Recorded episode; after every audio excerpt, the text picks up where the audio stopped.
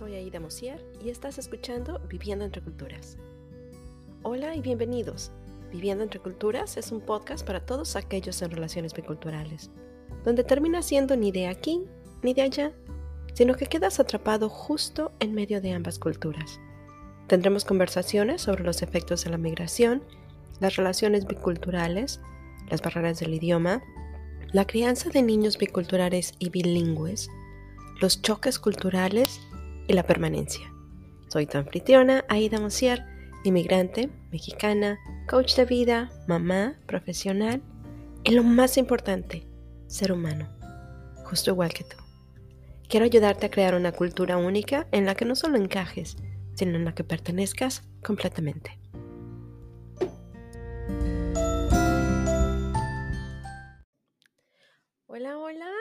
Bienvenidos a este viernes hermosísimo. Espero que se estén preparando para tener un fabuloso fin de semana. En estas últimas semanas he platicado con varias gentes y una de las cosas, uno de los temas más bien que, que surgió una y otra vez fue la pérdida. Entonces decidí que íbamos a intentar, más bien no a intentar, sino que íbamos a hablar de ello en este episodio. Y cuando estamos hablando de pérdidas, de, realmente sentir lo que hemos perdido, generalmente hablamos de un, duelo, generalmente hablamos de perder seres que queremos, de la muerte de algún ser que queremos. Pero hay muchas pérdidas que son mucho más pequeñas pero que de alguna forma vamos como que metiendo y metiendo y metiendo y, no permitimos que ese sentimiento de pérdida salga y eventualmente se convierte en un hoyo express que en algún momento va a explotar. Ahora, igual ya estamos pensando que cuál es, qué tipo de pérdidas podemos tener. Si lo piensan, tenemos pérdidas toda nuestra vida. Desde chiquititos empezamos a tener pérdidas. Perdemos y ganamos cosas a través de toda nuestra vida. Por ejemplo, un niño chiquito. Un niño chiquito tiene su muñeco, ¿sale? Su juguetito, su almohada, la que cargan con ellos todo el tiempo. En algún momento la pierden. A veces esa pérdida se vuelve terrible. Sí, yo no sé si les ha pasado, pero por ejemplo, cuando mi niño estaba chiquito, tenía un conejo y una almohadita. Y el conejo era el único que le gustaba. Así que tenía yo que tener dos o tres del mismo y dos o tres de la almohada o dos o tres de todo lo que le gustaba. Tenía que tenerlo porque si lo perdía, vamos, eran unos gritos espantosos, porque para él era importante. La mayor parte de los adultos, sin embargo, cuando vemos este tipo de cosas, a veces nos enojamos porque no lo vemos desde el punto de vista que los niños lo están viendo, no pensamos que es una pérdida tan grande. Pero desde esa edad empezamos a condicionarnos a no poder expresar nuestros sentimientos. Nos fueron condicionando, yo no sé ustedes, yo recuerdo que mi mamá, mi mamá me decía, ok, mi papá me decía, ah, ¿estás llorando? Ven que te voy a dar algo para que llores con razón. Digo, los tiempos han cambiado, pero, pero de alguna forma muchas veces como adultos no vemos cómo, cómo empujamos a los niños a no sacar sentimientos. Y el problema mayor con esto es que si no aprendemos como niños, entonces tenemos que aprender como adultos porque como adultos estamos acostumbrados a ahora sí que meter todo y no dejar que nada salga. Y eventualmente nos hace daño. Ahora pensemos que cuando emigramos, tenemos muchos sentimientos encontrados. ¿Sale? Cuando emigramos, podemos estar súper emocionados, tener muchísimo miedo, nos intriga la situación, tenemos muchas esperanzas de que las cosas mejoren. Y vamos a hablar en cuestiones migratorias, este, en, el mejor de los casos, porque hay muchísimos casos por los que la gente migra. Vamos a hablar en este caso, ¿cuál es el mejor de los casos? ¿Sale? Estás emigrando porque tu pareja es de otro país o porque te vas a casar. Y entonces llevas la ilusión de lo que va a pasar. Estamos pensando en todo lo que el futuro nos va a traer. Un trabajo nuevo, un, un nuevo hogar, descubrir un lugar que vamos a hacer nuestro. Nuevos amigos, nuevo idioma, nuevas oportunidades. Miramos hacia el futuro con asombro y expectativa de qué es lo que va a pasar, qué es lo que nos va a traer. Digo, y efectivamente debemos de mirar siempre hacia, hacia adelante, ¿no? Hacia el futuro. Pero a veces estamos tan empeñados en mirar el futuro que perdemos el presente y perdemos las cosas vista, las cosas que estamos perdiendo por ese futuro, que estamos dejando ir. Muchas veces esas pérdidas son buenas, pero no dejan de ser pérdidas. Perdemos a nuestro mejor amigo si nuestros papás se mueven de una ciudad a otra. Ahora con el Internet igual y ya no tanto, pero hace algunos años perdimos a nuestro mejor amigo. Perdimos un trabajo. Perdimos nuestro primer amor. Y ese siempre duele. La primera vez que entregas tu corazón, la primera vez que te enamoras, lo pierdes. Estas son pérdidas un poco más pequeñas. Y no es que sean pequeñas, sino que no son, tal vez no sean, no sé si, si la palabra correcta es traumático, no es que perdimos una persona y no la volvemos a ver. Pero perdemos muchas cosas. Y además no las reconocemos, simplemente seguimos avanzando porque así es como nos enseñaron. Así como diría el Mandalorian, ¿no? Este es el camino. Pero cuando empezamos a procesar el duelo de las cosas, nos damos cuenta de que han estado ahí por muchísimos años. Y si no procesamos ese duelo, si no procesamos esa pérdida, va a afectar nuestras vidas de una manera que no lo esperábamos. Podemos volvernos irritables, por ejemplo, enojados todo el tiempo, generar peleas constantes con nuestra pareja. Podemos como que empujar a la gente que queremos, volvernos solitarios. Y si esta, esta pena sigue ahí y no la procesamos, se puede convertir en un problema todavía mayor, como la depresión o como el adormecimiento. El adormecimiento es terrible. Yo digo, lo sé porque realmente ahí estuve durante muchos años. El adormecimiento es cuando nuestra pena es tan grande que no podemos darnos cuenta o no queremos verla. Y entonces estamos como que en línea recta. No sentimos ya los bajones, pero tampoco sentimos las altas. Por eso es, adormecimiento, es cuando, cuando metes tu pie en, en el agua fría y entonces llega el momento en que ya ni siquiera lo sientes, se te olvida que está ahí.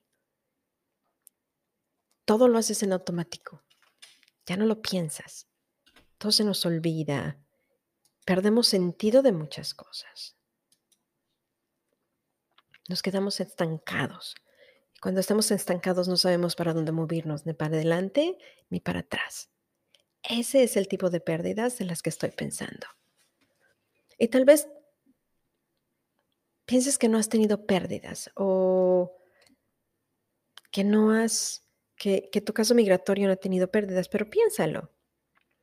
Una, una, una amiga me dijo, no, yo nunca he tenido pérdidas, porque el, la mayor, la, las perdón, se me fueron las palabras hoy, pero una de las, de las constantes, perdón, de las constantes con las que he estado hablando con la gente en estas semanas, por ejemplo, hay dos cosas que en particular que salen.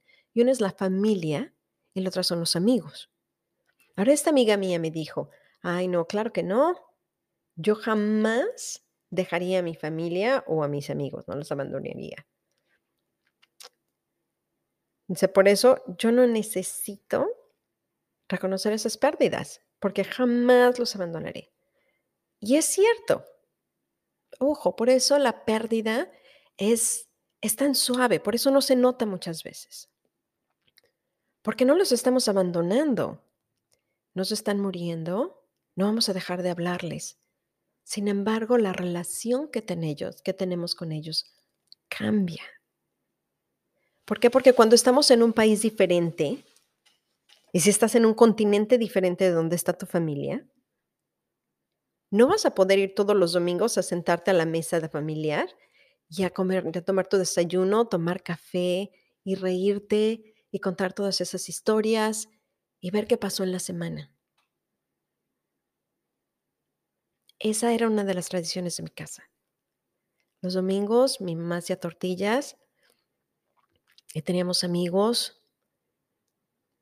Tengo una amiga que me decía, se me encanta venir los domingos a tu casa y hasta la fecha me dice, recuerdo con mucho cariño esos desayunos en tu casa, porque tenemos una mesa chiquita, como para cuatro gentes, y había entre 10 y 15 gentes sentadas todos los domingos. Y porque éramos nosotros y todos los amigos. Esas son cosas que perdí cuando me mudé. Porque ya no puedo hacer eso. Porque en el momento en que me mudé, mi mamá no podía agarrar el teléfono y decirme, oye hijita, tengo una cita con el médico, ¿me llevas? Si tenía suerte me enteraba después que había ido al médico. Si no, ni siquiera me enteraba. Y cosas así. El poder tener a mi hijo cerca cuando nació, cerca de mis papás, cerca de mi mamá, de mis amigos, de mis primas, de mis tías, para que lo vieran, para que me ayudaran. Porque como mamá primeriza estaba yo aquí sola. Tenía dos hermanas, pero ellas tampoco habían tenido hijos.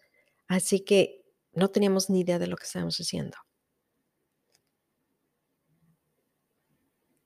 Y recuerdo la primera vez que mi hijo se cayó, se fue de espaldas, por supuesto, estaba en un, en un sillón, meciéndolo, estaba yo tomando la foto y el chamaco agarra, jala el sillón y se va de espaldas, se pega en la cabeza. Y yo lloraba y decía, ya, ya, ya lo fastidié. yo no sé qué le hice, porque no había nadie aquí alrededor mío que me apoyara. En una cultura completamente distinta. Mis vecinos eran muy lindos, pero no había esa misma, no sé si camaradería o esa misma calidad que tenemos en México, por ejemplo, donde todo el mundo se acerca y te dice, decía yo, si hubiera estado allá, cualquier gente se hubiera acercado, todos los vecinos se hubieran acercado y me hubieran dicho, a ver, dame al chamaco y siéntate y vamos a hacer algo. Te voy a traer de comer o te voy a hacer de comer. O si hubiera estado mi mamá. Perdí la oportunidad de que mi hijo creciera con mis papás. Sí los conoció y los quiso muchísimo. Pero no es lo mismo verlos una vez al año o dos veces al año, por más que te esfuerces. Que poder caminar o poder agarrar el carro y llegar en cinco minutos o en una hora a su casa. Y decirle, oye, vamos a comer. Oye, voy a salir con mi pareja hoy. Te dejo al niño. Una hora. Para que lo puedas, para que lo puedas disfrutar, para que lo puedan leer, para que lo conozcan o vengo por ustedes y nos vamos a cenar para que estén con Él.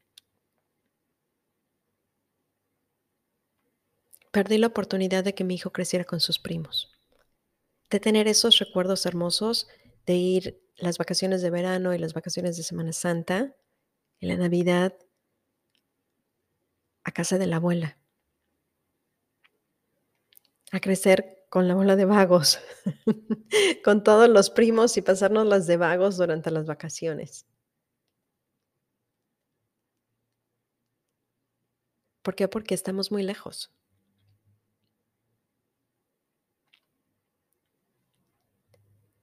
Pierde uno a los amigos. Y no me refiero a que los pierda porque los amigos ya no nos quieren o porque nosotros no los queremos sino que la relación cambia. La relación ahora es, de vez en cuando nos hablamos y platicamos sobre, sobre nuestros logros y las cosas que queremos. Pero ya no es esa relación donde sales de trabajar y tuviste un día del nabo y vas a casa de tu amiga y le dices, necesito un abrazo. O vámonos a cenar, vámonos a tomar un café, vámonos a echarnos unas.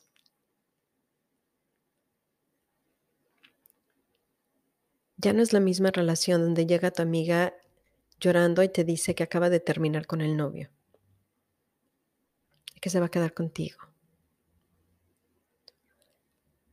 Ya no es la misma relación donde si el papá de tu amiga tiene un accidente, eres la primera la que va a ver. Para que puedas, para que puedas llevarla. Porque ella no confía que puede manejar bien. ¿Sale? Porque no estás presente. Tal vez te enteres, tal vez te hable.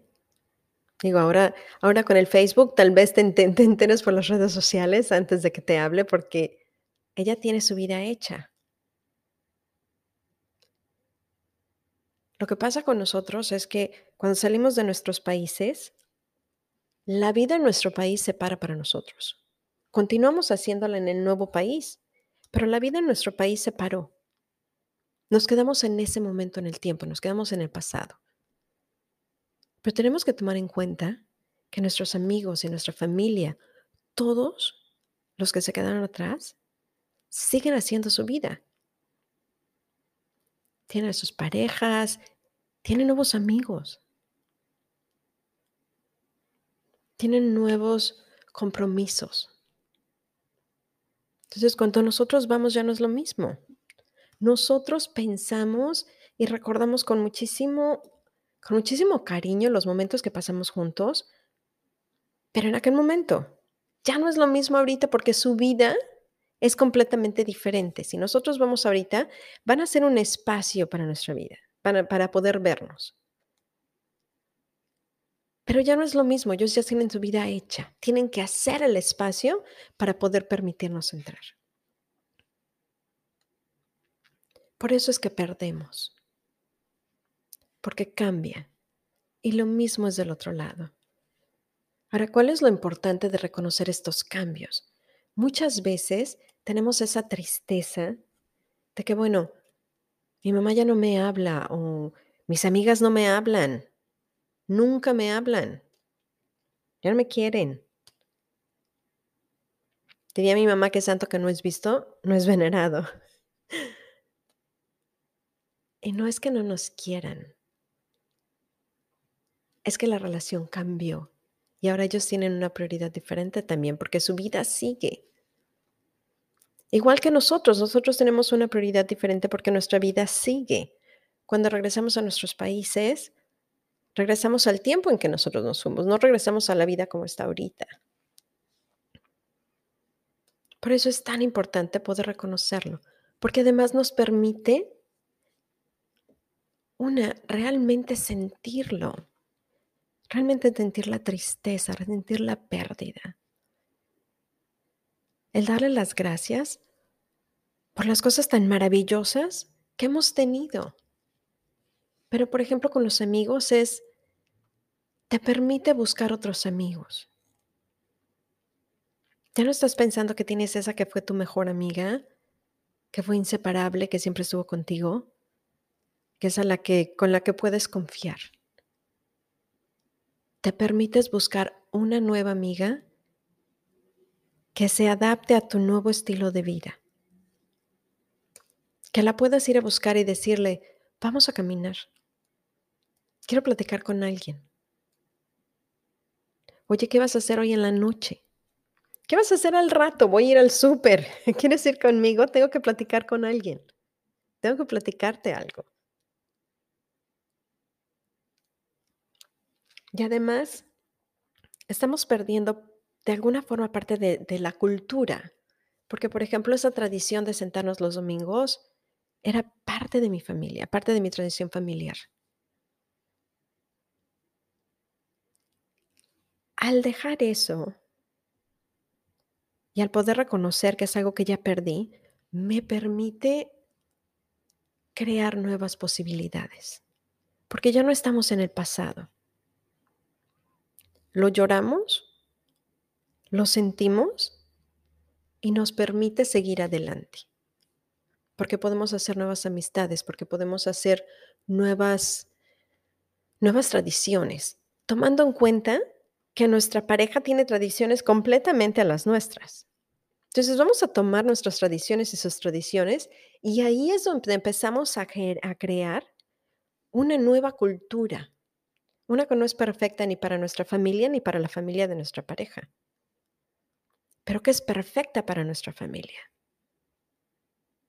Porque estamos poniendo parte de nosotros y que estamos poniendo cosas que nosotros queremos. Conscientemente. Ahora, aceptar que tuvimos esa pérdida no quiere decir que nos vamos a olvidar, que vamos a olvidar a nuestra familia o que vamos a olvidar a nuestros amigos y que ya no los queremos. No, no, no, no. Al contrario, es honrarlos y agradecerles todo lo que nos han dado. Pero es aceptar que ya cambió, que estamos en un punto diferente de nuestra vida y que a partir de este momento las cosas son diferentes. Y cuando las cosas son diferentes, tenemos la oportunidad de poder disfrutar con ellos, pero de poder abrir nuestro corazón y abrirnos al mundo que nos presenta unas cosas maravillosas. Porque cuando tenemos esas pérdidas que todavía no sentimos, no podemos verlo. No podemos ver las cosas que están enfrente de nosotros. Así que te invito a que hagas un inventario de las cosas que has perdido en tu vida aquellas que o no has terminado de aceptar o que realmente nunca sentiste la pérdida tal cual, que nunca le lloraste, que nunca dijiste, realmente fue algo maravilloso en mi vida y ya no lo es y me permitió aprender todas estas cosas y de aquí en adelante es diferente. Para que tu vida se pueda volver una maravilla y un imán de las cosas que quieres atraer porque vas a poder abrir la puerta de las ventanas y dejar entrar el aire fresco. Piensa en ese niño que decía yo, un, niño chiquito como de dos años, que pierde su muñeco. Le pierdes tu, tu muñeco de peluche.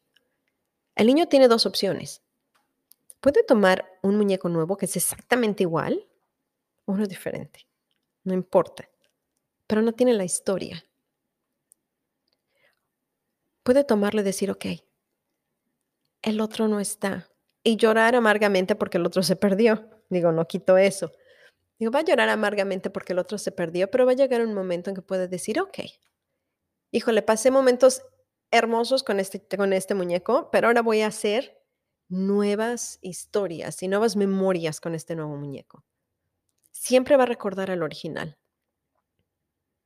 Pero puede decidir hacer nuevas historias o puede decidir quedarse sentado y simplemente llorar y llorar y llorar y llorar y llorar y llorar. O dejar de llorar y no jugar con los nuevos juguetes pensando simplemente en el juguete que perdió. Así que tienes una opción. ¿Qué es lo que quieres hacer? Si quieres saber más de lo que hago o si quieres dejarme un mensaje, este, puedes ir a aidamosier.com. Me encantaría si compartes conmigo alguno de los pensamientos que tienes, cuáles son las cosas que has perdido.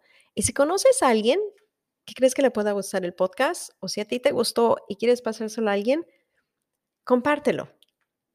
Cuídense mucho y nos vemos hasta la próxima. Que tengan un hermoso fin de semana.